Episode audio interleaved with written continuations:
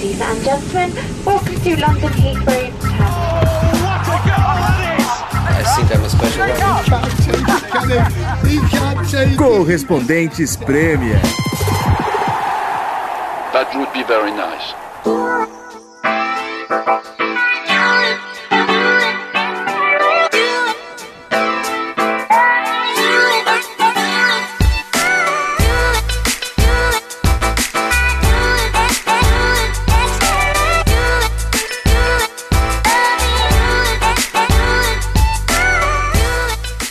Fala galera, o Correspondentes Premier está de volta, direto aqui de Londres. Aqui é João Castelo Branco, junto por meios virtuais da Nathalie Gedra, Renato Senise e Ulisses Neto.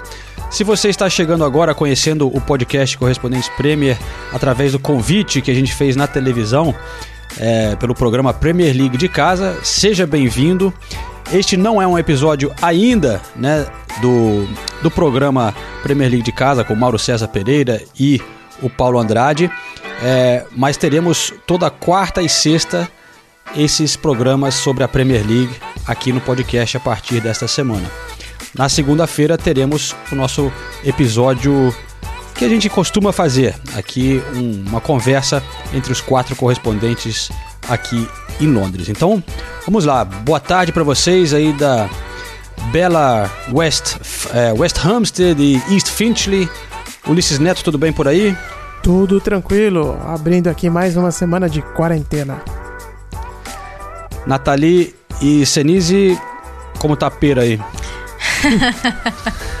a gente tem que se alimentar de coisas nutritivas para bombar a nossa imunidade, né? Bombar, a imunidade. imunidade. Quem vê pensa que a gente tem comido bastante fruta, né? é um público jovem que a gente tá, tem que atingir, né? Então a gente tem que bombar a imunidade. Mas tudo bem por aqui. Segunda semana de quarentena em total, né? É. Eu completa hoje, né? Duas semanas inteiras e a gente, a gente acha que vai vir ainda mais algumas pela frente. Ah, com certeza é. vai, com certeza. Sem dúvida. E no início do episódio passado, a gente é, falou sobre as críticas ao Jack Grealish, né, que acabou fugindo da, do isolamento e, e, bateu o carro, não sei o quê. Nesta semana, mais um caso aqui pelos tabloides de outro jogador da Premier League, o caso do Kyle Walker. Sério? Que fez que que uma festinha na, na, casa dele, chamou um amigo e duas prostitutas. Uh, sério? aí, a, aí a mina tirou fotos dele é, contando dinheiro dele de cueca e tal, e vendeu para o delicioso tabloide The Sun. De acordo com o The Sun, uma das meninas era até brasileira. E o Kyle Walker tinha acabado de postar um vídeo nas redes sociais pedindo para as pessoas ficarem em casa e manter o isolamento social.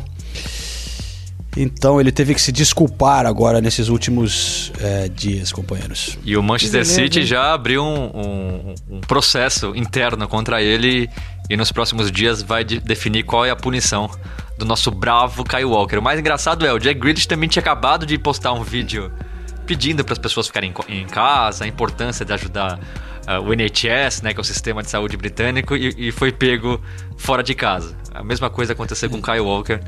Realmente é, é, é, o famoso façam o que eu digo, mas não façam o que eu faço. Porra, eu gravei com o Kyle Walker outro dia, mano. Ele foi tão simpático ali no meio, parou, pediu pra parar, porque ele precisava falar com a família, com os filhos e tudo mais. Aí o cara me, me aparece numa dessa no meio da quarentena do coronavírus, hein? Vai saber Mas se ele, ele pediu já... pra parar pra falar com os filhos com família. Ele, ele virou pra mim e falou assim: você se incomoda se eu ligar aqui pros meus filhos e o horário? Eu falei, não, de jeito nenhum, vai lá. E o cara me aparece agora numa situação dessa, meu. Que chato, hein, ó. Mas enfim, todo mundo tem que respeitar e a quarentena, os jogadores da Premier League estão vacilando nessa, cara. Distanciamento social, gente, pelo amor de é. Deus.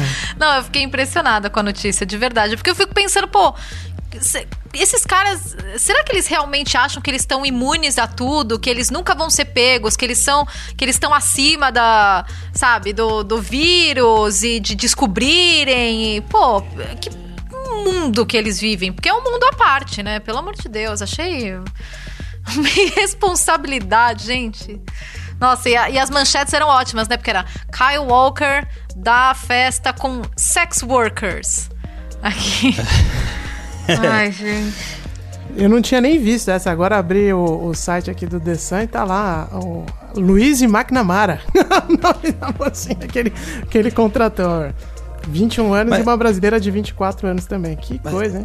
Mas te- tem um lado dessas histórias, eu não tô dizendo, não tô tentando justificar de jeito nenhum o que ele fez, mas o que eu acho muito triste também é essa esse costume que existe aqui na Inglaterra dos tabloides pagarem por esse É tipo um de absurdo, história, né? né? De- de- de- Dela a mulher fazer isso e vender para o tabloide depois a história. É, porque sempre tem um The Sun da vida pra comprar, né? Pra pagar essa grana. É um absurdo. E deve ter pagado bem, né? Porque Ah, não tenha dúvida. Pagou uma grana, né? Ou seja, ela saiu com a grana que ele pagou, mais a grana do The Sun. Se tem uma pessoa que se É. deu bem nessa história, foi ela.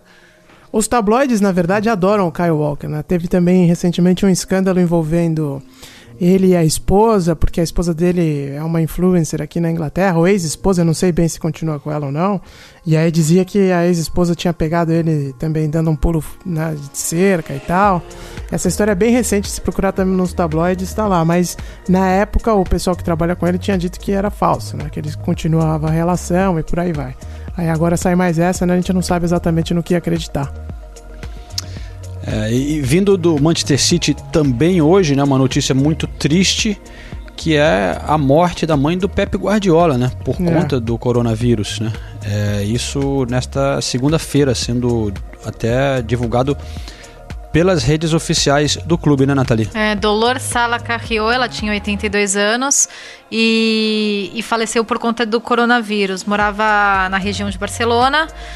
É, nossa, é muito triste, né? Porque vale lembrar que cerca de duas semanas atrás o Guardiola fez uma doação de um milhão de euros é, para o combate ao coronavírus, para que fosse comprado mais equipamento e mais material de proteção para aqueles que trabalham na linha de frente é, nos hospitais na Espanha. Então, realmente, muito triste a notícia. O, o Manchester City anunciou nas redes sociais deles e depois outros clubes da Premier League também mandaram suas condolências. E, é claro, o Barcelona, né? Também é, fez uma postagem nas redes sociais deles, é, enviando os seus pêsames para o Guardiola e para a família e para os amigos. É isso aí. Vo- Você falou da doação do Pepe Guardiola, Nathalie. A gente já, com isso, eu acho que entra em um assunto relacionado a dinheiro e os jogadores e técnicos e clubes da Premier League, que é algo que é, tem sido muito debatido aqui na Inglaterra, principalmente essa semana, né? E gerando algumas polêmicas em relação aos salários dos jogadores e atitudes dos clubes em relação a quem eles estão pagando ou mandando embora, enfim.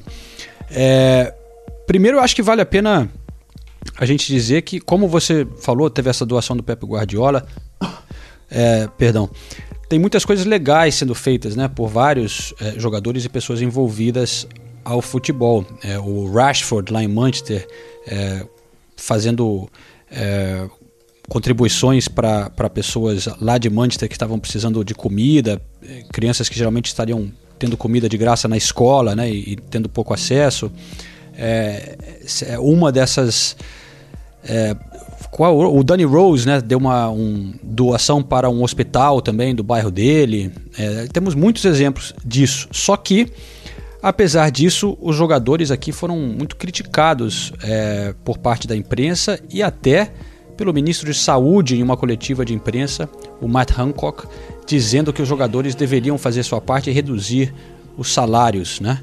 É, eu critiquei muito essa, essa fala do ministro de Saúde aqui nas participações ao vivo na ESPN, também no meu diário. Vai estar difícil aqui. É, vou tocar para você, Nathalie. Eu preciso pegar um copo d'água aqui para você contar um pouco dessa história também. Bom, na verdade, essa semana os jogadores foram muito criticados e depois foram defendidos por outras partes. Parece que tudo foi meio mal orquestrado, né? Tudo começou quando cinco clubes da Premier League, não no mesmo dia, mas gradativamente, eles foram anunciando que colocariam seus funcionários, que não são jogadores, né? Non-playing staff, que eles chamam, em é, furlough, que é uma licença não remunerada. Só que esses funcionários, eles podem aplicar para um esquema do governo governo que paga até 80% do salário dos funcionários, mas esse seria o dinheiro público, seria utilizado para isso. É, muita gente criticou essa decisão porque falam que os clubes, é, clubes milionários, como os times da Premier League, não deveriam fazer uso do, do dinheiro público.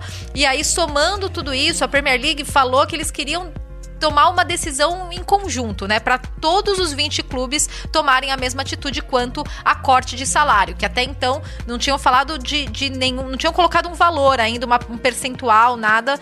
É, nenhum clube da Premier League tinha anunciado.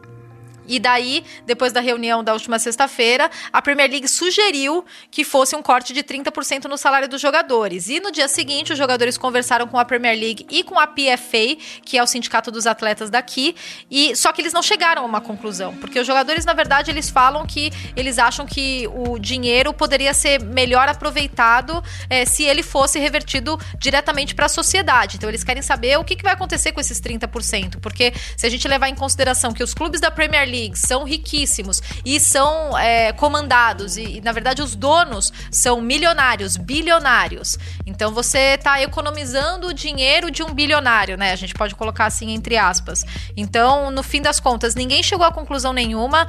É, nesse meio tempo, o Jordan Henderson, capitão do Liverpool, já estava tocando uma iniciativa por parte dele é, e do, de outros jogadores de montar um fundo de doações que seria revertido para é, o sistema público de saúde aqui da Inglaterra, para o NHS. Então, essa iniciativa vai acontecer de qualquer forma. Os jogadores acham que eles podem contribuir melhor é, com um fundo ou com doações para o NHS do que cortando os próprios salários é, dessas instituições tão ricas, né? E os cinco clubes é, foram Newcastle, Tottenham, o Bournemouth, o Norwich e o Liverpool. Esses cinco clubes colocaram funcionários é, nessa licença, nesse esquema de licença não remunerada. O Liverpool causou muito barulho, né? Por todos os valores, né? A gente pode até discutir um pouco mais sobre isso. É, mas foi tão grande o barulho que o Liverpool causou que eles anunciaram nessa segunda-feira, agora no final do dia, que eles voltaram atrás, que eles não vão mais colocar os funcionários nesse esquema de licença não remunerada. É, eles foram muito criticados, é, então, por conta dessas críticas, é, o Liverpool voltou atrás. Então eles não vão mais colocar, eles vão continuar remunerando os funcionários. E aí a situação dos jogadores com o clube, aí uma outra história. E daí os clubes nessa semana vão conversar unilateralmente com os atletas para cada um decidir o que vai fazer da vida, basicamente. É que são duas coisas também, né? Uma coisa é os jogadores contribuírem para o sistema de saúde, que é algo louvável, muito, muito legal. Mas outra coisa é eles terem que cortar o salário por conta da situação financeira dos clubes, né? Os jogadores também têm que compreender isso. Se, realmente os clubes estão passando por uma situação difícil, é, doar o dinheiro para o sistema de saúde não ajuda nada com o clube. É uma coisa hum. legal e tal, né? É, eu disse que eu achei sacanagem o ministro de Saúde falar isso pelo fato dele só falar dos jogadores, né? Porque Existem, é, claro, os jogadores ganham um salário astronômico, mas tem muitos tipos de milionários aqui na Inglaterra, né, empresas e, e pessoas que é, ele poderia pedir a ajuda de todo mundo, vamos dizer que todo mundo que puder ajudar ajude, né? Mas não, ele ele ali escolher para falar só dos jogadores, eu acho uma sacanagem, né?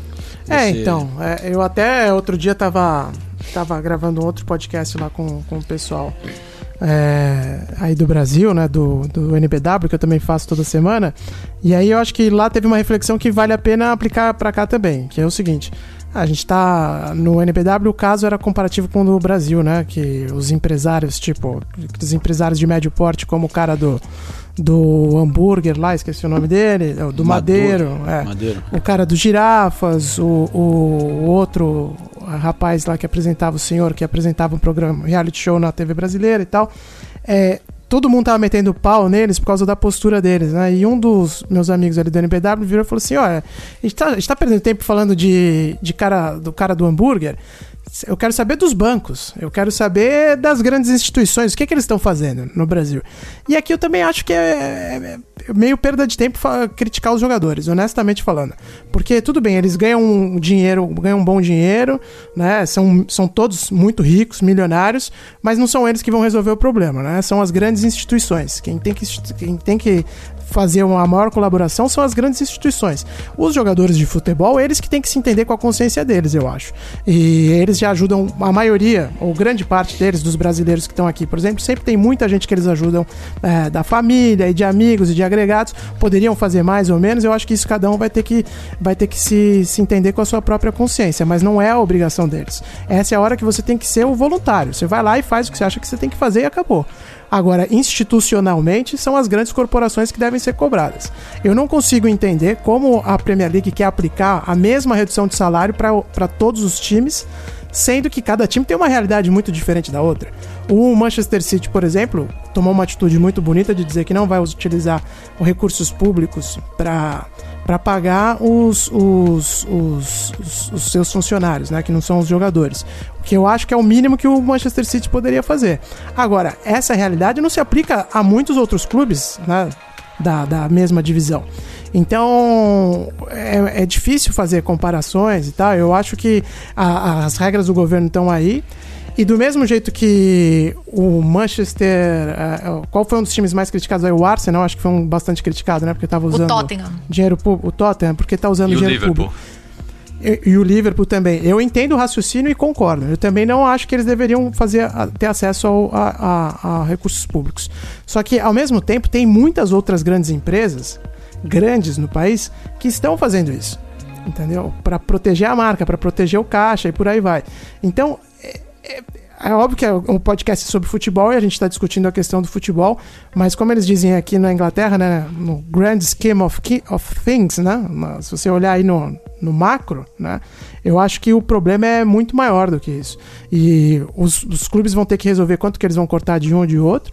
É, seria muito bom que houvesse uma isonomia realmente, né? O que está sendo feito para os funcionários também tem que ser aplicado para os atletas, mas eu acho que não vai dar muito para Premier League querer hum, aplicar uma regra só e muito menos acho que cobrar que os jogadores têm que fazer mais, como o João falou, o ministro vem com esse papo, que ele poderia cobrar os amigos dele, banqueiros, né, que tem tantos aqui e que estão ganhando bônus, os caras que investem na, na bolsa. Eu, eu não acho uma cobrança muito justa não, para ser honesto. É, o, o- como o Senise já falou, pegou especialmente mal para um time como o Liverpool, né? Porque outros, é, o Norwich, o Bournemouth, são clubes com situações financeiras bem mais precárias, né? O Newcastle não é nenhuma novidade, a gente já falou muito sobre o dono Mike Ashley, que é uma vergonha, trata mal os trabalhadores na cadeia de esporte que eles têm. Ele foi o primeiro a, a entrar nessa, né? É, o Tottenham também é um dono que qualquer oportunidade ali de conseguir um dinheirinho, o cara é, é assim. Mas o Liverpool é um clube que tem é, tenta passar é, uma moral diferente, né? Valores de é, consciência social, de responsabilidade, né? De trabalhar com a comunidade e tal. E faz muitas coisas legais. Mas é, o, o Liverpool é o que pegou pior por tudo isso que, que o Liverpool tenta representar, né? E aí usar o, o dinheiro público nessa época realmente está sendo bastante criticado, principalmente o Liverpool aqui. É, mas é um clube empresa, não é? Aí é que tá a questão. É um clube empresa, então é aquela história que a gente também fica discutindo no Brasil muitas vezes. Ah, a gente quer que os clubes sejam empresas e tal. Se você quer que o clube seja uma empresa, que ele tenha uma administração profissional e tudo mais, talvez os executivos lá tenham feito um cálculo e dito o seguinte: ó, tem o esquema do governo. É, essa é a melhor forma de proteger, proteger a nossa marca e a nossa empresa.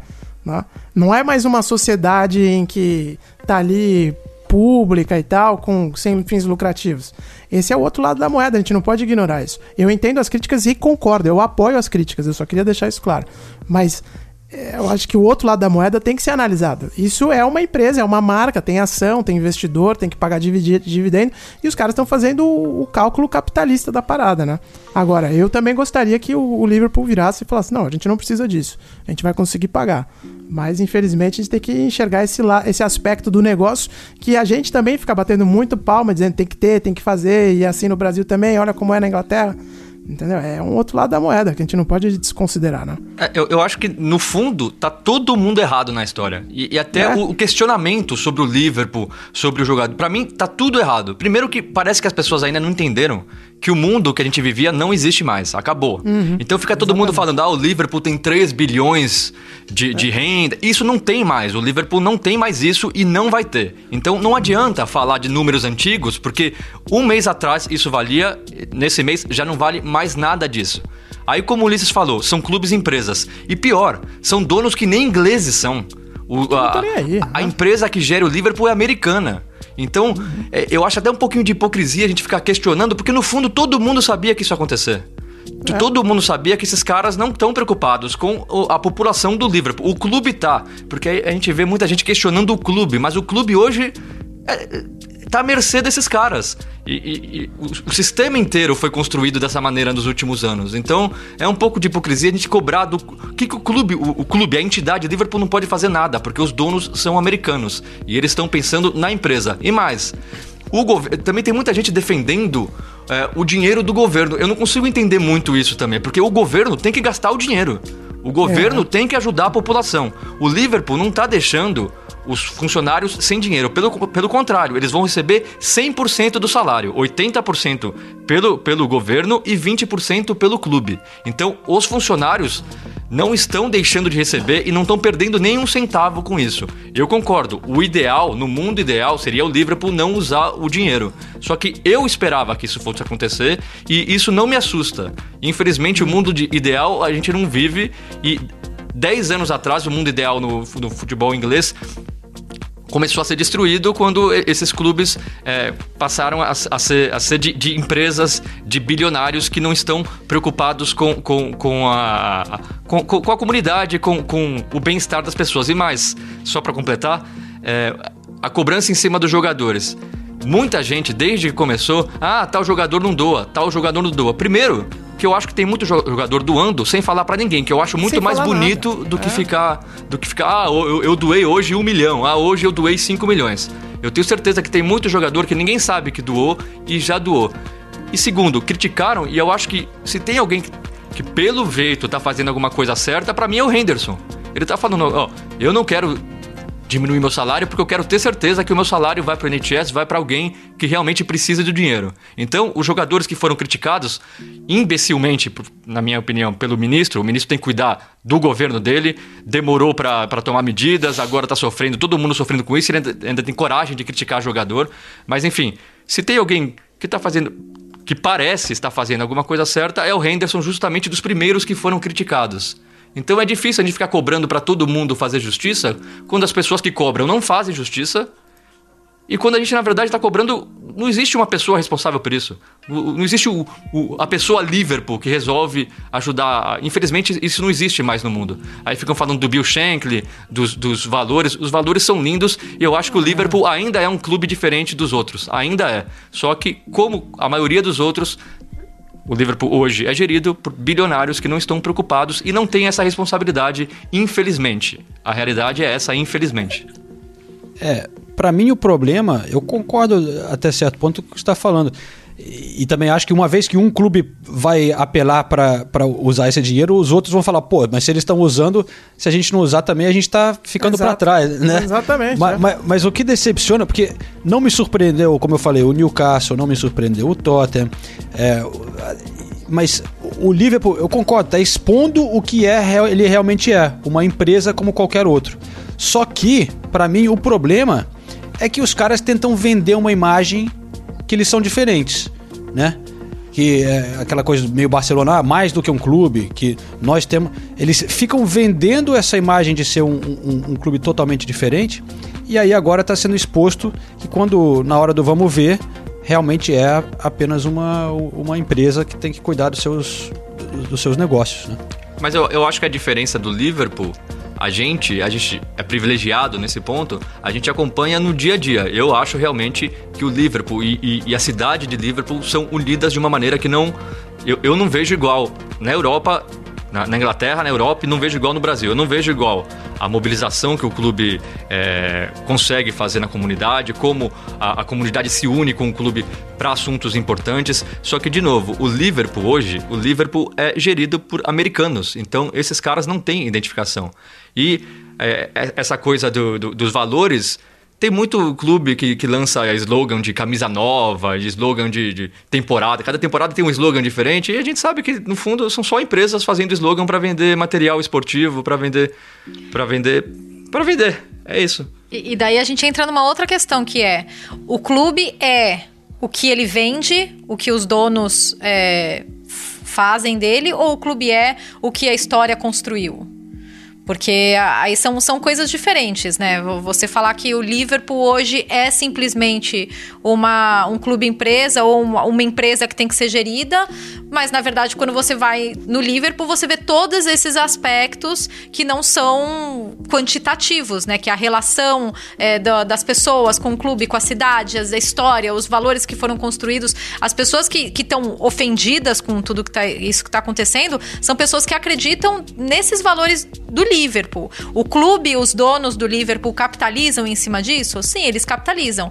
Mas eu não acho que isso deixa de existir porque os donos dos clubes vendem essa imagem. Porque eu não acho que é uma imagem falsa entendeu? Não, não é uma imagem totalmente falsa. Eu entendo os dois lados, mas eu, eu não acho que isso anula o fato de que os torcedores e a comunidade de Liverpool fizeram o clube ser assim. Então, ainda em relação ao salário de jogadores, né, é, nós temos também a participação do André Linares lá na Espanha, porque lá o negócio está sendo feito de maneira bem mais extrema do que aqui na Inglaterra no momento. Então vamos acionar o nosso grande companheiro lá em Barcelona, André Linares, para falar um pouco disso. Olá, amigos do Correspondentes, sempre um prazer enorme falar com vocês todo mundo em casa, é claro. Aqui na Espanha a gente está nessa desde 14 de março, quando começou o estado de emergência, que vai pelo menos até 26 de abril por aqui. Então é lógico, nesse período, nada de competições, nada nem de treinamentos, e aí os clubes estão mesmo é, refazendo os cálculos para como encarar o restante da temporada, até porque ainda não dá para ter certeza de que a temporada realmente vai ser finalizada, né? Que todos os jogos serão de fato disputados, embora essa seja a ideia de todas as entidades e também dos clubes, ainda mais depois dos adiamentos da Eurocopa, da Olimpíada, enfim. A questão tem sido, assim como na Inglaterra, a redução de salários. E aí eu explico um pouco assim, o que aconteceu aqui. Não houve um acordo coletivo ainda. Isso até pode acontecer, só que alguns clubes já se anteciparam a essa situação e iniciaram o que é chamado aqui de expediente de regulação temporária de emprego. Ou seja, é, diante desse cenário da pandemia, é permitido é, um mecanismo que permite que os empregados tenham a redução de salários, uma vez que também é reduzida a carga de trabalho. Espanhol, Alavés, Barcelona e Atlético de Madrid foram nessa linha. O Barça e o Atlético em situações bem parecidas, com uma redução de 70% do salário, não só da equipe principal de futebol, como também das outras modalidades profissionais. O Barcelona, por exemplo, tem também o futebol de salão, o handball, o basquete, que também teve um pouco de atrito no momento de definir esse valor. E aí eu pego até um pouco do caso do Barcelona para explicar como que foi é, esse cenário. Antes disso, um ponto importante tanto a equipe principal de futebol do Barcelona quanto do Atlético de Madrid vão dar uma contribuição extra. O Barça, até o presidente, o José Maria Bartomeu, disse que são mais 2% do, do salário, o que permite que o clube também garanta o pagamento integral dos demais funcionários, né? os que têm remunerações menores eh, não sejam atingidos por um corte e possam receber o valor integral. O que aconteceu no caso do Barcelona?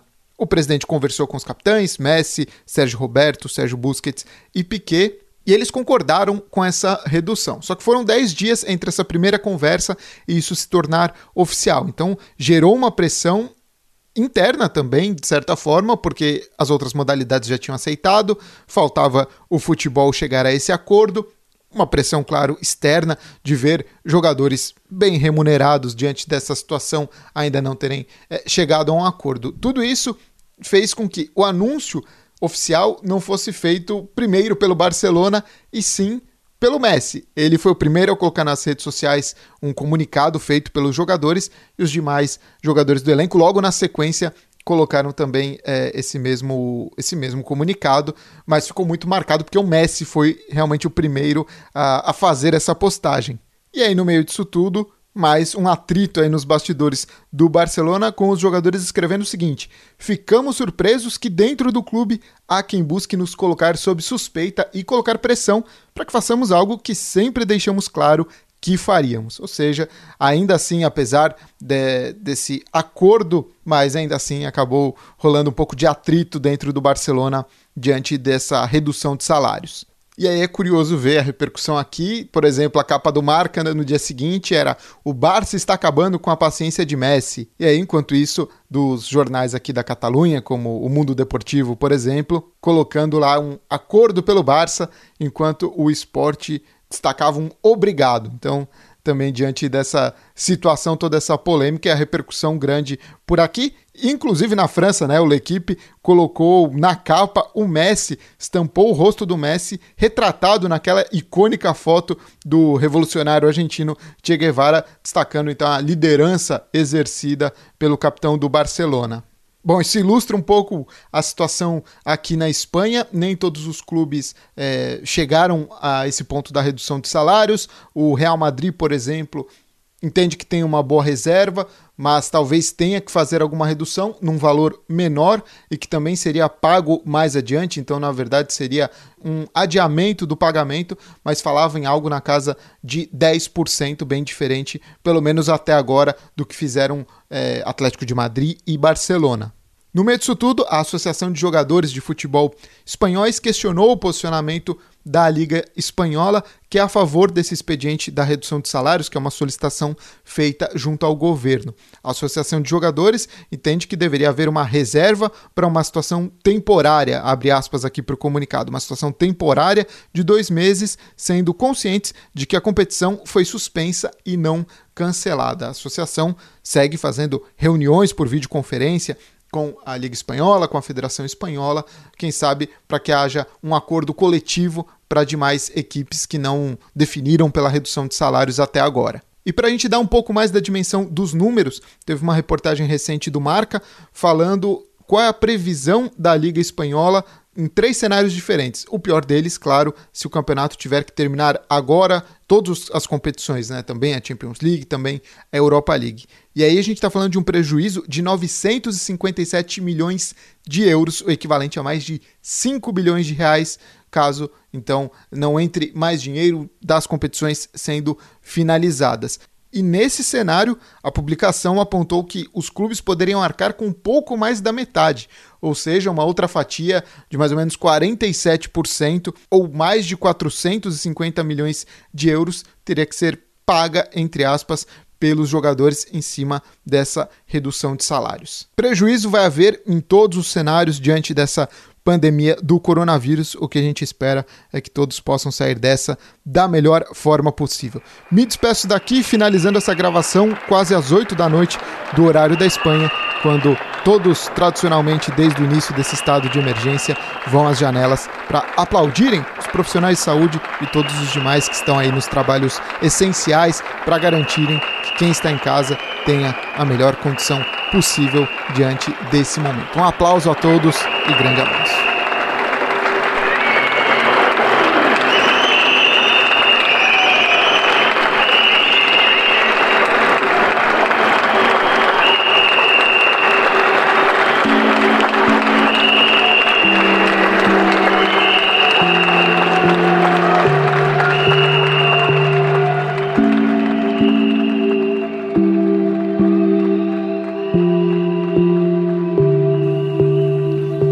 Muito obrigado, Linares. Se cuida por aí. Legal ter a sua participação, como sempre.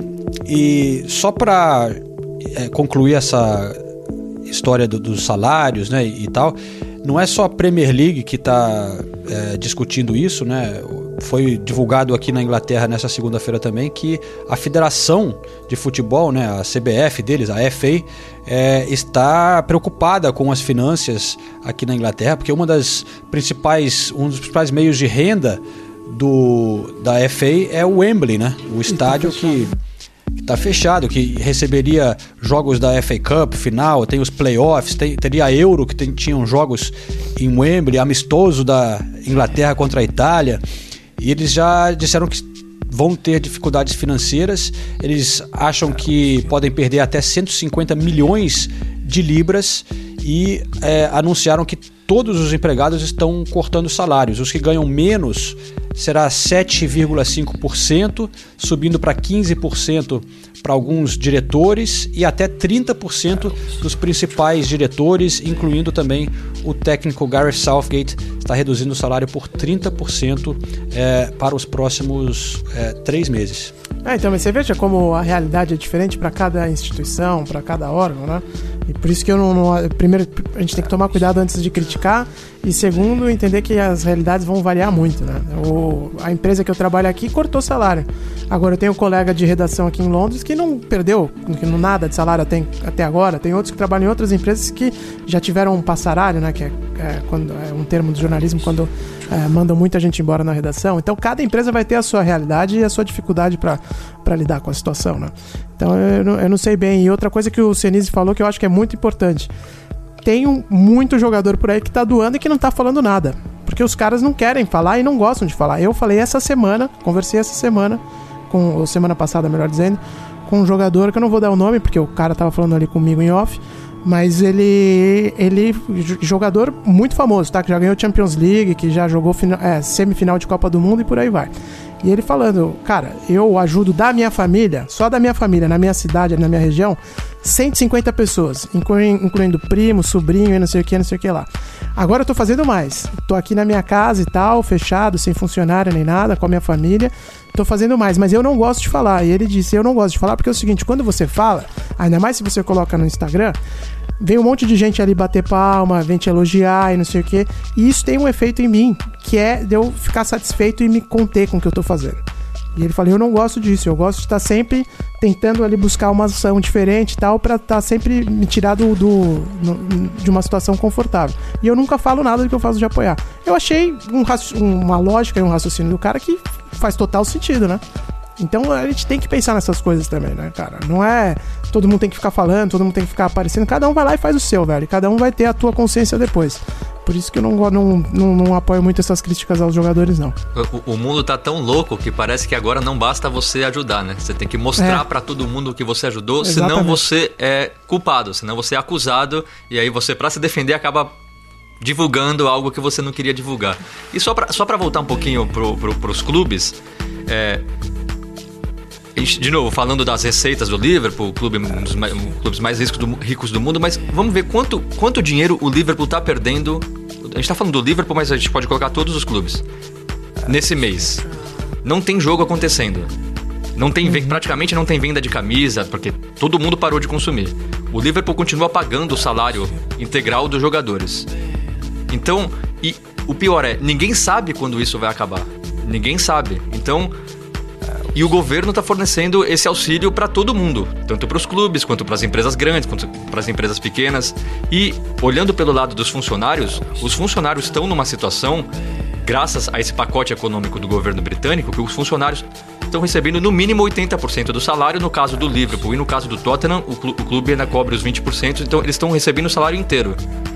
É, eu acho isso uma posição até, até certo ponto confortável para os funcionários. No, a realidade não é que nem a do Brasil. A do Brasil, se você é cortado de uma empresa no Brasil, hoje, você ainda não sabe quanto você vai receber, quando vai receber. Aqui na Inglaterra, não, já está bem claro para todo mundo. 80% do governo e os clubes ainda estão completando 20%. De novo, eu não estou falando que é certo, mas de novo eu vejo todo mundo julgando os clubes, só que os clubes estão tomando um prejuízo imenso. E aí, por causa dessas críticas às vezes, sem a gente saber muito bem a realidade, a gente sabe, por exemplo, é, tem clube riquíssimo, bilionário aqui da Inglaterra, que quando o jogo é fora, eles ao invés de mandarem os três assessores, eles mandam um só, que é para economizar dinheiro. E aí faz o assessor ir e voltar no mesmo dia, que é para não gastar hotel. Esse dinheiro dos clubes não chega para não chega para os funcionários, não chega para os departamentos. Então a gente fica cobrando. Aí eu tenho medo, tá? O, o Manchester City vai continuar pagando. Aí quando voltar daqui seis meses o campeonato, por exemplo, o governo não vai ajudar mais. Aí eles, o, o, o tal departamento do clube não vai ter mais dinheiro. Ah, ao invés da gente pagar 300 desses funcionários que só trabalham nos dias de jogos, dá para reduzir, vamos reduzir para 150, porque o nosso orçamento foi embora. E aí não tem mais o governo para ajudar esses 150. Então, na verdade, a gente fica cobrando sem saber muito bem a realidade. E isso pode acabar fazendo mal para quando a coisa voltar ao normal. O normal nunca vai voltar, mas quando voltar a funcionar. Então, eu, eu realmente acho que é muito fácil todo mundo ficar apontando o dedo para todo mundo, para clube, para jogador, só que no fundo a, a, situação é ninguém nunca viveu uma situação parecida e todas as empresas, eu acho que tem que se preocupar sim com o futuro que elas têm, com o dinheiro que elas estão perdendo e se o governo está aí para ajudar, que é essa é a função do governo, o governo que tem que ajudar as pessoas, essa é a obrigação do governo, de mais ninguém, os outros a gente torce para que ajudem. Então eu, eu acho normal tudo o que está acontecendo, apesar dessas cobranças enormes em cima de jogadores, clubes e tudo mais. E a, a importância dos clubes é, aqui na Inglaterra para as cidades, como você falou de Liverpool, para as comunidades também, é, é, é gigantesca. E eu até recebi muitos recados aqui, pessoal que escuta o podcast, após nossas recomendações nessas últimas duas semanas, de pessoas pedindo para a gente recomendar o documentário, a série Sunderland Till I Die, né? uhum. né? Que é sobre o Sunderland e, e, eu acho que encaixa um pouco nessa coisa de é, reflete muito nessa né, série o, o, tamanho de um clube para uma cidade como Sunderland, né? Uma cidade de trabalhadores, uma cidade um pouco mais pobre do que Londres ou Manchester e, e o impacto que, que a importância de um clube para a comunidade e para a economia é, dessa cidade, né? Essa não é a minha recomendação, mas eu, só citando aqui no, no, no assunto, porque eu, eu, tinha escolhido uma outra recomendação para essa semana. É, eu comecei a ver também o, a segunda temporada do Sunderland Till, Till I Die, e no primeiro episódio tava ali né, na TV da sala, em casa só tem uma TV, aí eu Óbvio que a minha esposa tá aqui 24 horas por dia também, né? Eu, ah, olha, amor, você não quer ver essa série? não, é muito mais que futebol, tem muita política envolvida, muita, sabe, sobre a sociedade britânica. Enfim, acabamos assistindo. E, e eu acho que a, a, sequência de abertura do, do, do, da segunda temporada mostra exatamente isso que o João falou, que é a, a revolta, e foi o que eu utilizei de exemplo aqui em casa. A revolta dos caras na arquibancada e tal, e o jeito que eles estavam reagindo Justamente por isso, porque Sunderland é uma cidade também muito. É, que, que, tem, que sofreu muito nos últimos anos pelo declínio econômico, pela, pela sabe, desmoralização da, da sociedade ali. É uma cidade operária, né? Que depende muito da, da indústria automobilística, também é, de outras as, operações por ali. E é uma indústria que está em declínio, que até com o Brexit sofreu muito, embora eles ali tenham votado em grande maioria pelo, pelo Brexit e tudo mais. E aí você ainda desmoralizar né, esse único símbolo de orgulho restante, remanescente na cidade, né, pesa muito. Então é, a série tem, como o João falou, tem um, tem um aspecto interessantíssimo aí sobre isso, sobre a identidade de um povo, né?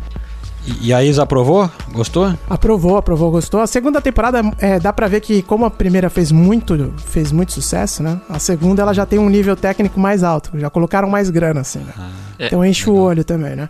Então é, tá, tá uma série muito bem feita, assim. A primeira temporada é legal porque eles começaram gravando do começo, o Sunderland tinha, tinha, caído, imaginando que o Sunderland fosse voltar para a primeira divisão e foi é. exatamente o. Eu não vou ficar contando tudo, né? Mas foi exatamente o contrário que aconteceu. Passou longe de voltar para a primeira divisão, pelo contrário, acabou tendo um final bem triste. E isso acabou fazendo a série ficar ainda mais legal muita gente também comentando outro, outra série que está na mesma plataforma de streaming, né? Que é o The English Game, né? É, eu não sei se vocês já viram alguma coisa, mas eu, eu não vi e até fiquei sem tanta vontade de ver, porque eu, eu dei uma olhada no o jornal que eu leio, que é o The Guardian, né? Uhum.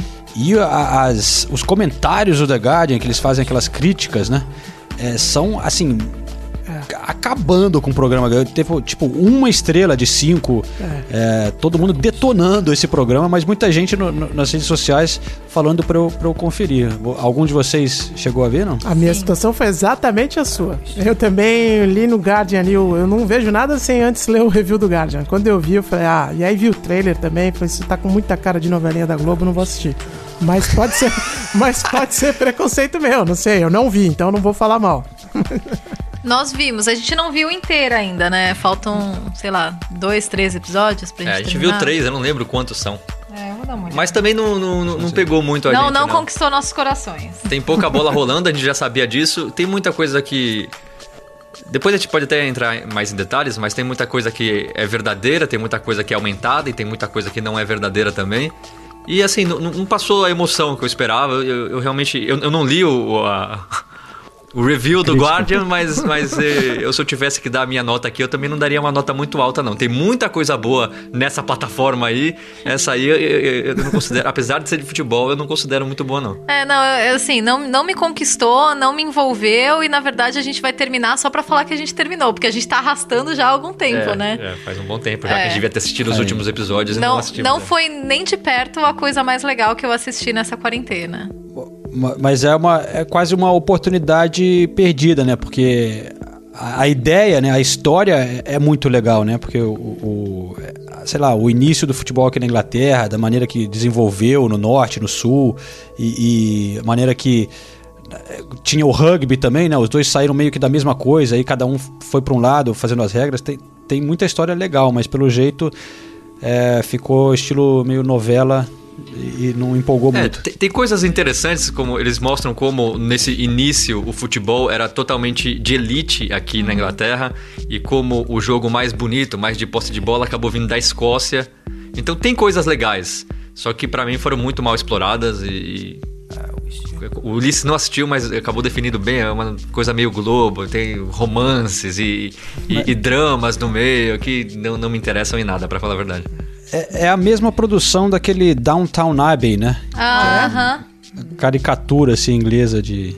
Que é uma novela, né? Uma novela É meio- super é meio sofisticada e tal, com muita grana e muito bem feita, mas... E, ó, quando eu falo isso, não é preconceito com novela, é só um Não, gênero é. que eu não gosto. Porque novela é um, é um... Também é um símbolo do Brasil, tá? Eu não tô querendo é, menosprezar nem nada disso. É só que eu não gosto muito dessa romantização, dessa dramatização. Mas é gosto pessoal, não é menosprezar gênero de jeito nenhum, por favor.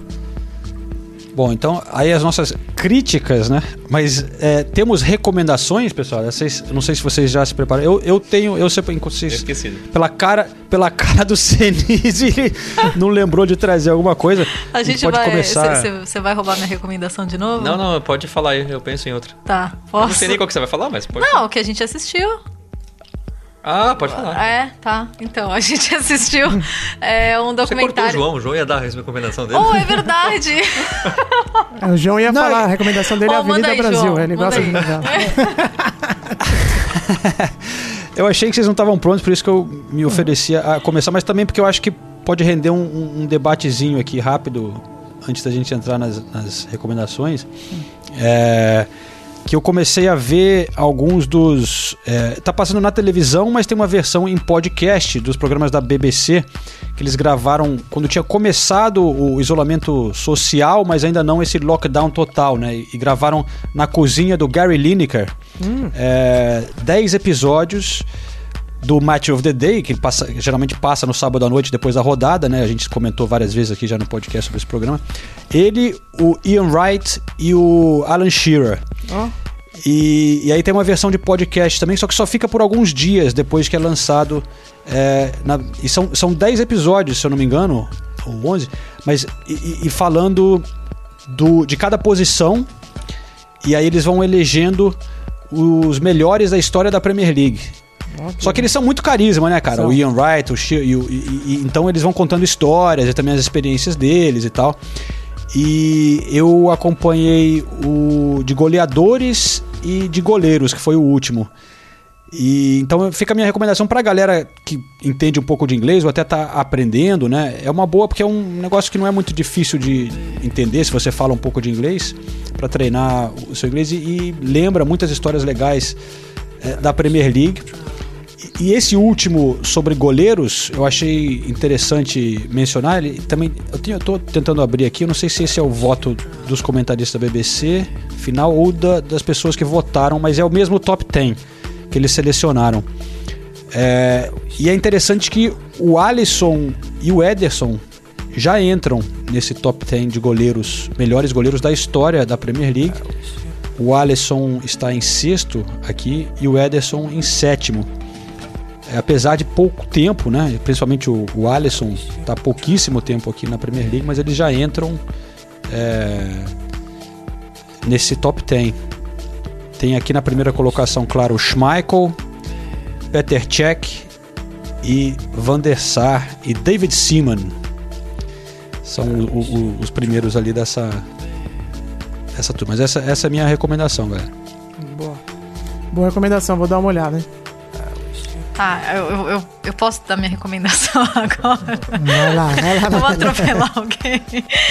Então, a minha recomendação é um documentário que a gente viu, é, que chama The Class of 92. E é um documentário de 2013. E é sobre a Class of 92 do Manchester United, os seis jogadores que foram é, lançados, vieram das categorias de base, explodiram ao, né, ao mesmo tempo e acabaram se tornando a espinha dorsal do Manchester United multicampeão. O, o documentário, inclusive, não vou contar muito sobre ele, mas ele começa na final da Champions League, no Camp Nou, né? Entre Bayern de Munique e, e Manchester United. E é muito legal porque eles conseguem. Eu até falei, nossa, eles devem ter gasto uma grana nesse documentário. Porque eles juntaram os seis jogadores. Eles juntaram os seis no mesmo espaço. Então tem entrevistas com seis, tem imagens produzidas com seis, tem interação entre os seis o Beckham, Co- o Nick Butt, É o Ryan Giggs, o Phil Neville, o Paul Scholes e o Gary Neville. Então é muito legal porque eles traçam perfis de cada um e vão amarrando esses perfis. Eu gostei muito da, da, da forma como foi roteirizado. É, vai- vão amarrando esses perfis com a história da Class of 92 e com o, a ascensão do Manchester United e também contando histórias do Ferguson. Ou, ou seja, é muito legal você ver que os seis jogadores eles têm perfis muito diferentes. É, você vai conhecendo eles melhor, não só pelo, pelos principais acontecimentos, porque daí eles vão contando esses principais acontecimentos do Manchester United que envolveu essa geração, mas também falando sobre é, as individualidades de cada um, enfim, e, e também falando, claro, sobre é, DNA do Manchester United, um pouco da história do clube. É bem legal, achei bem legal, fiquei, fiquei, fiquei contente com as a 1 hora e 40 investida. Então, The Class of 92 é o nome do, do documentário. Esse é o 92, então, é o, é o ano que tava essa turma na, sendo formado ali na, na, na academia Foi o do- ano do que eles ganharam a Youth FA Cup, que é a, que é a Copa da Inglaterra da- das categorias de base. E todos esses jogadores estavam no time, inclusive eles juntaram o time de 92. Muitos deles não viraram, mas eles conseguiram juntar todos eles é, por uma partida rapidinha de, de futebol. Então é bem legal, bem legal mesmo. É, esse daí eu assisti na época que saiu, faz um tempinho já, acho que faz uns 4, 5 anos. É, não me 2013. engano. 2013 você falou, desculpa, é, então. É, e se não me engano, na época os reviews eram muito bons do Guardian também, por isso que eu vi. Mas eu acho que passou na BBC depois, depois teve um, teve um lançamento de cinema, Blu-ray, DVD, essas coisas. Mas eu lembro de ter visto na televisão também. Onde vocês viram é, esse documentário hoje? Na Amazon YouTube? Prime. Na Ah, Amazon Prime. É, Boa. é bem legal Boa, mesmo. boa. E também mostra um pouco da, da pressão que o Beckham recebeu é, depois da expulsão na Copa do Mundo. Então, Uhum. É. mostra um pouco desse lado humano dos jogadores que às vezes a gente. é, casa até com o que a gente tá falando aqui, né? Muita crítica ao Beckham, que só se preocupava com. Com, com fama, com a vitória Beckham, com aparecer, com tirar foto, não sei o quê. E assim, pelo que o Beckham fala e pelo que os jogadores, os companheiros dele de clube falam, ele, ele nunca deixou isso afetar a produção dele dentro de campo.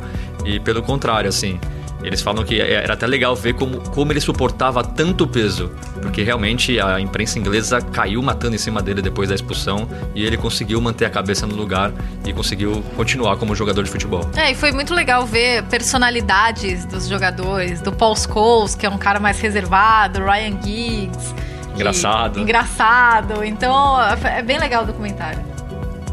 Boa. A minha recomendação, como de costume, não é tão relacionada ao futebol. Ah, lá vem o Ulisses enganar nós. E a gente, a Mas- gente, a gente vai entrar na dele. Pior é isso. Não, vocês já devem ter visto. Acredito até que a maioria aqui já tenha, já tenha visto. Porque não é nada de tão original assim. Perdão. Na verdade, é o filme O Segredo dos Seus Olhos, né? O filme argentino de. Nossa, tem a melhor cena. Ah, não, tá. Exatamente, exatamente. A Nathalie já tá querendo dar um spoiler do meu É. comentário aqui, tá vendo? é esse filme O Segredo dos Seus Olhos, de 2009.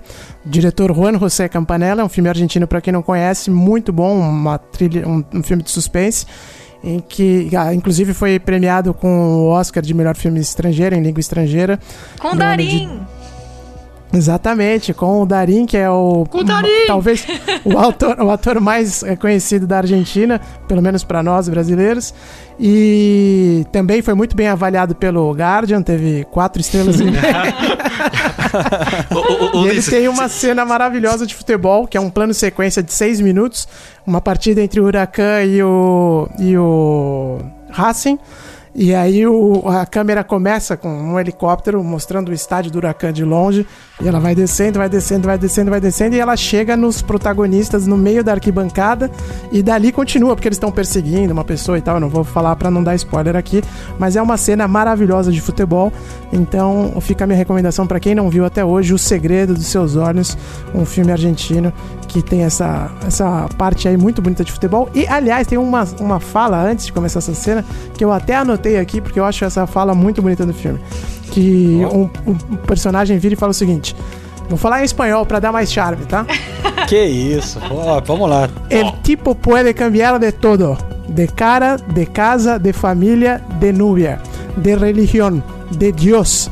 Pero una cosa que no puede cambiar, no puede cambiar de pasión. E aí começa a imagem do. Porque eles estavam querendo dizer que o cara que eles estão procurando era certeza que ia estar no estádio do, do, do Huracan por causa do jogo Racing Huracan, que era um jogo decisivo dentro da, da, da trama ali. Muito boa essa deixa de futebol do filme, por isso eu fiz questão de recomendar. É a melhor cena de futebol que eu já vi num filme. É um absurdo. E eu lembro direitinho dessa fala, porque é muito bonita mesmo. é marcante demais. Sensacional, hein? Eu- as recomendações. Ó, já comprei, total. o Ulisses fica dando volta na gente É. eu- e eu tô aqui comprando tudo que ele fala. Ulisses, a minha pergunta é: se o Guardian tivesse dado uma nota ruim, você. Você, você falaria desse filme ou, ou, ou não? A Isadora sempre fala isso. É, você só vai se o der- falar bem, senão você não vai, não vai assumir nunca que gostou. Mas é, tem um pouco de verdade, vamos dizer. Bom, eu vou a minha recomendação é um documentário também de um treinador inglês que não é não é reconhecido como deveria. É o Bob Robson, More Than a Manager, ou mais que um técnico em português. Ele foi treinador do Barcelona, ele que levou o Ronaldo Fenômeno para o Barcelona. E a história do final da vida dele é muito bonita e triste ao mesmo tempo. Ele vai para o Newcastle, que é o clube do coração dele. Ele faz uma campanha histórica com o Newcastle e depois é mandado embora do clube. Nunca mais conseguiu voltar a ser treinador. Aí tem uma doença grave, aí morre, aí fica claro que o clube tinha errado. Enfim, é uma história muito legal. É um, uma espécie de. Ele revolu- revolucionou um pouco o futebol inglês também. E é um cara que é pouco falado. O, o documentário é muito bem feito, a história dele é muito bonita, ele foi muito importante pro futebol inglês, então eu recomendo Bob Robson, More Than a Manager, vale muito a pena. Esse é ferradíssimo, eu assisti também. Muito, muito bom esse documentário. Eu assisti no cinema até quando saiu, porque eles fizeram um lançamento de poucos. Ah, não! Eu assisti no Wembley. Quando saiu, eles... eu trabalhava na Eu Ford Fortune. É, você lembra que eles passaram no Wembley? Foi. É, e aí eles, estreia. na época eu trabalhava no, na 442, eles mandaram os ingressos lá pra 442 e ninguém quis ir. Aí fui eu de bobão lá sozinho pra representar a 442, mas foi muito bom, gostei demais. E, e que velhinho, gente boa, né? Carisma demais, né, cara? É. Mó, porra, querido pra caramba. O Sir Bobby Robson, né? Sir, Rob, Sir Bobby Robson, exatamente. Posso dar uma breaking news aqui? Vai lá. Opa. É, o Liverpool anunciou que não vai aplicar para o esquema do governo para deixar os seus funcionários no furlough. Boa. Olha só. É. Ah, fizeram... Pediram desculpas para os torcedores. Bom, vamos começar tudo de novo então o podcast. né? tudo, tudo que foi falado caiu. Caiu, vamos lá. Então, gente. Não, mas isso mostra a pressão Social, né? Reverteram a do que- decisão. Caramba, hein? Que bom que você viu isso agora, pra gente dar essa notícia aqui. Um resultado de uma con- é, extensive cons- consultation, uma uh, consulta, uma grande consulta Internal deliberation. e- inter- uma conversa interna e, nós, nós optamos é, Encontrar outras alternativas. encontrar uma- outras alternativas. É. Uma Olha solução aí, alternativa, né? É. Você deu a pegou pressão. muito mal aqui na Inglaterra. Pegou muito mal. E É, tá, a gente vê como que eh, às vezes a, a pressão. Porque não foi só pressão de imprensa, de fora. Os próprios eh, torcedores do Liverpool ficaram decepcionados, né, cara? e, e botaram pressão também. Né? E o, o, o Jamie Carragher também, por exemplo, o ex-jogador do Liverpool, que hoje é comentarista aqui na Inglaterra, também ele, ele escreveu nas redes sociais, falou, ó, o Klopp teve uma, uma postura é, louvável, eu não lembro as palavras. O Klopp vem se portando muito É. bem, os jogadores vêm tentando ajudar. Agora, depois disso que o, que o Liverpool fez, não tem desculpa. Ele falou, é, por Liverpool. Ele falou, é, pobre Liverpool. Do que o Liverpool se tornou, justamente por isso, de ser comandado por, por, por donos americanos e tudo mais. Os donos americanos voltaram atrás. A verdade é que isso não vai fazer muita diferença pro clube, não vai fazer muita diferença, eh, assim, porque che- chegando no- nos números, é um milhão que o clube gasta por mês, aproximadamente, com esses salários. Seria um milhão também que o governo eh, pouparia, não- deixaria de gastar com o Liverpool. Isso, falando assim, uma visão mais ampla, é pouco pro Liverpool, é pouco pro governo, é mais para tentar consertar a imagem do Liverpool, então eles voltaram atrás. De qualquer maneira, eu acho que a imagem fica um pouco arranhada, até por esse voltar atrás depois de um, depois da comoção que foi. Ou seja, pra mim continua tudo sendo mal feito. Pra mim continua tudo errado na história. E, é, é, mas parece que dessa vez é, é o final. Mas vamos ver por quanto tempo essa situação continua e se o Liverpool vai continuar pagando. Se durar dois, três, quatro meses, vamos ver. É, porque eles deixam bem claro no pronunciamento do, do chefe executivo, Peter Moore, é, na nota né, emitida, eles deixam claros que ah, é, nós, nossas, nossas receitas é, diminuíram muito, mas continuamos gastando, e como todo, qua- quase todo o setor da sociedade, existe um grande clima de incerteza e preocupação sobre o nosso presente e futuro. Então, eles não, não negam a, o problema, mas vão encontrar outras alternativas, pelo menos por enquanto. Boa. Olha aí. Bom, então eu acho que com isso a gente pode encerrar mais um episódio aqui do Correspondentes Premier. Obrigado a todos que têm nos acompanhado nesse momento, mesmo sem futebol, né? A gente continua aqui. Como eu disse no início do programa, a partir de agora teremos também os episódios especiais do Premier League de casa, um programa que a gente está fazendo para televisão, mas que haverá aqui toda semana dois episódios né, é, no podcast, uma versão adaptada é, só em áudio desses programas. Toda quarta e sexta-feira será lançado. O primeiro episódio foi sobre o Liverpool e o segundo sobre o Manchester United. Beleza, galera? É isso, né? É isso aí. Partiu. Partiu, até pra cozinha ou pro quarto, ou, né? pra ter que dar aquela caminhada em volta da casa, né? eu, vou, bem, eu vou tentar assistir algumas das recomendações de vocês, mas é, é curioso que quando começou essa história toda, quanta gente não, não ficou co- na cabeça assim, nossa, eu vou com uns planos grandiosos, né? Eu achei que eu ia aprender aquele. Eu tô com o quelele aqui, vou aprender violão, vou aprender. Falar alemão, vou não sei o que, né? Vai ter tempo alemão. pra caramba. No fim, você percebe que você não tem tempo pra tanto quanto você imaginava, nem perto disso, né? É, tá, tá sendo, A minha realidade tá sendo essa também. Eu só tinha um objetivo pra quarentena, que era aprender a mexer num software chamado DaVinci Resolve. E até agora eu tô, tô bem devagar nisso daí, viu? Porque Ah, o trampo vai também. acumulando, ligação, call todo dia, né? Conference call todo dia e tal. Puta. Não, eu falei, me enganaram, né? Porque disseram, pô, não, vocês vão se encontrar, as pessoas vão desacelerar, tem mais tempo pra elas, meditar, é, viver um processo epifânico. Eu não, não vivi nada disso, Renato também não, só Tem- estamos trabalhando. Tem dia que a gente trabalha mais do que na- quando era norma, a, a É. rotina normal, então. Por enquanto ainda não chegou. E ainda bem, né? Não tô nem reclamando. Não, nossa, de Claro, forma O claro. medo era Mas- que mas- a gente ficasse sem fazer. Mas tem uma coisa aí, trabalho. Nathalie. Você tá pegando menos trens pra Manchester e Liverpool, né? Isso aí deve ser uma, uma mudança brusca. É, pois é, mas putz, a saudade que eu tô de entrar num estádio de futebol, eu pegava o trem feliz hoje, viu? Pra você ver como tá. Duro. É. Bom, voltará, voltará. Vai demorar um pouquinho, mas tudo voltará.